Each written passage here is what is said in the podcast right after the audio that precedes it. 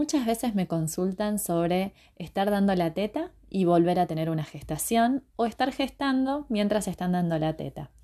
La realidad es que no hay ninguna contraindicación, no hay ningún eh, estudio científico que diga que hay que destetar a un niño porque eh, se está gestando.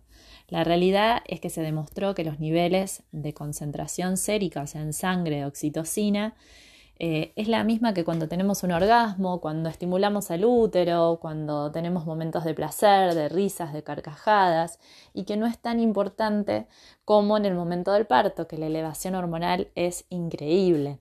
Entonces dijeron, bueno, ¿da contracciones dar la teta? Y a veces sí, en algunas mamás sí, pero también las da tener relaciones con orgasmo, caminar mucho. Hay muchas cosas en un embarazo que nos pueden dar contracciones. ¿Y qué decimos a esto? Bueno, si esa contracción molesta, eh, tomamos un momento de relax, no activamos enseguida lo que vayamos a hacer.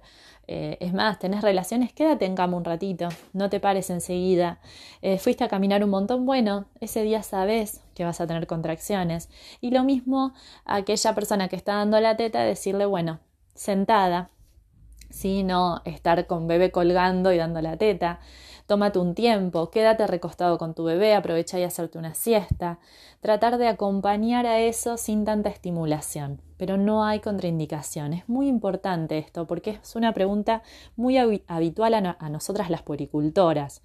La realidad es que no hay mucho profesional formado en lactancia materna y si no está actualizado puede caer en nos da contracciones, vamos a hacer algo mal, va a estar mal el embarazo. Bueno, no, si el profesional está actualizado, tiene que poder acompañarte, saber guiarte, saber decirte que sí, que no, pero no hay ninguna contraindicación. Si estás gestando y estás dando la teta, adelante y busca gente que sepa cómo acompañar eso.